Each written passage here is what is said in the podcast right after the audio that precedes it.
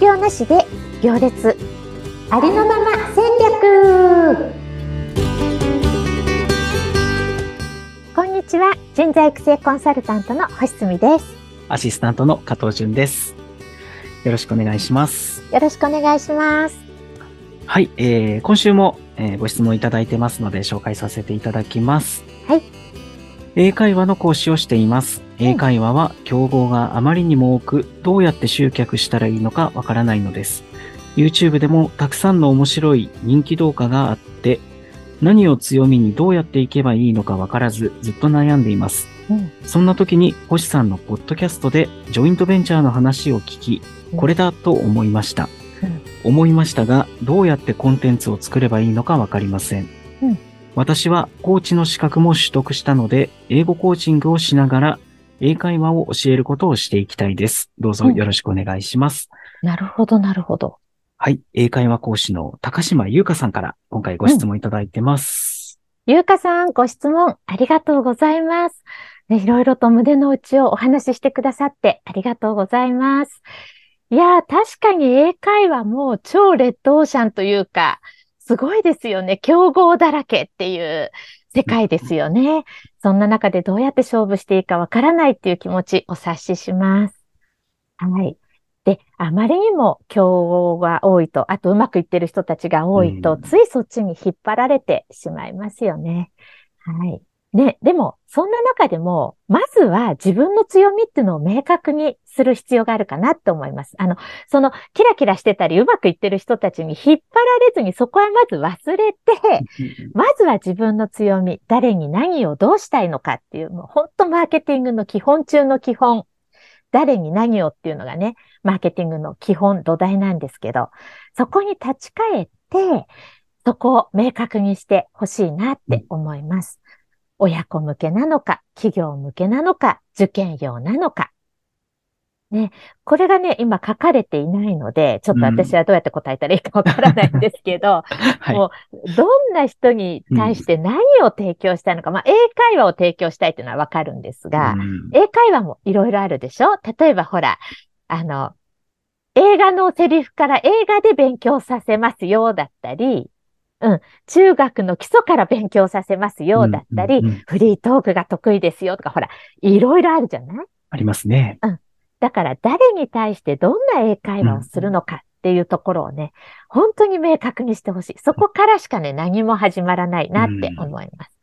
で、英語コーチングも最近これもまた流行ってて、こっちも競合が多いと思うんですよね。うんうんうんただ、英語コーチングも英語も、ほら、ツールなので、何ですかね。やっぱり誰に何をどうしたいのか、そのためのツールじゃないですか。だそうですね。競合が、うん、競合が多いだろうが、なんだろうが、大丈夫なんですよ。そこが明確だったら。ぜひマーケティングの基本に立ち返って、誰を喜ばせたいのか、誰の役に立ちたいのか、理想のお客さんは誰なのか、自分の強みは何なのか、どんな英会話講師でありたいのか、どういうふうに人から見られたいのか、どういうふうにレッテルを貼ってほしいのか。ね、もう来たらね、すぐ3ヶ月でペラペラになる塾なのか、うん英語の基礎がしっかり身につく塾なのか、どういうふうにレッテルを貼ってほしいのか。そのあたりを明確にするところからコンテンツ作りって始まるし、もうそこからしか何も始められない。なので、そこを明確にしてからね、またぜひ質問投げてほしいなと思います。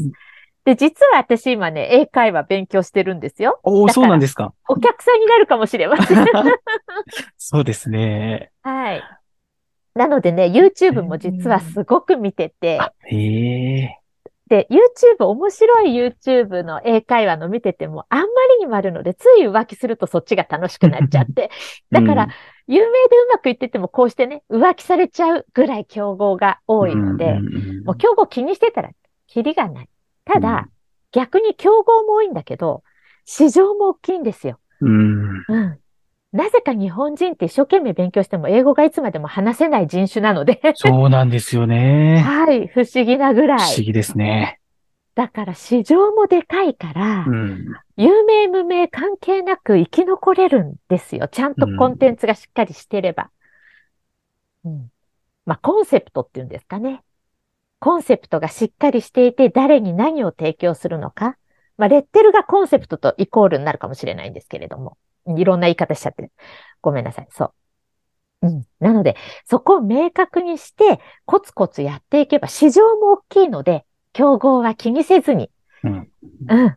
自分の強みを活かして、楽しんでやっていただきたいなと思います。そういえばあれですよ。私、発音だけの先生に習ったことあります。ええもうその先生は発音しかやらない。英会話は一切教えずに、はい。発音矯正だけ？だそういうニーズもあるんですよ。あその先生はもう明確で、うん。かっこよくペラペラと、かっこいい発音したいとか、もうそういう人だけをターゲットにしていたので、そのぐらいこう、誰に何をっていうのを明確にすれば、もう本当に無名であっても、仕事は尽きないと思います。面白いですね。はいそういうのは。うんうんうんそう、そうなんです。はい。あ、それで、う んそれで、そうそうそう。YouTube は本当に今佳境というか英会話の番組だらけ、まあ自分が見てるから特にそう思うのかもしれないんですが、その中で今から本当 YouTuber として有名になりたいだったら全然チャレンジしていいんですけれども、別に YouTuber になりたいわけじゃないとか、だったらこのポッドキャストもおすすめです。本当ですね。はい。今、ポッドキャストはまだまだ市場が小さいので、うん。でも、ラジオ好きな方はね、聞いてくださってる方は多いので、うん。あの、誰に何をが明確になったら、ぜひご連絡ください。一緒にこのポッドキャストで番組作りしましょう。あの、ご紹介しますので。ぜひ一緒に配信しましょう。はい、配信しましょう。きっとね、加藤さんも手伝ってくれると思います。本当ですね。やりますよ。はい。はい。ということで答えになってたでしょうかね。どうでしょうか。この場でね、声が返ってきたらすごく嬉しいんですけどね。なかなかそうはならないんですけど、そうなんですよ。届いてると信じて。はい。はい。そうなんです。あの、質問ね、いただいて、その質問にいっぱい質問したいことが出てくるから、インタラクティブにやりたくて、想像でしか話せないのがいつももどかしくって。うん。ねえなんかインタラクティブにできないでしょうかね。考えてみたいですね。はい。はい。ちょっと個人的にもやってみたいと思います。はい。ぜひ。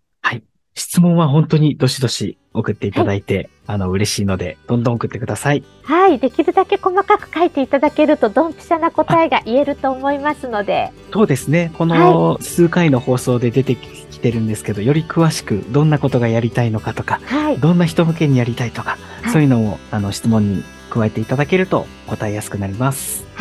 よろしくお願いします。はい。では今週もありがとうございました。ありがとうございました。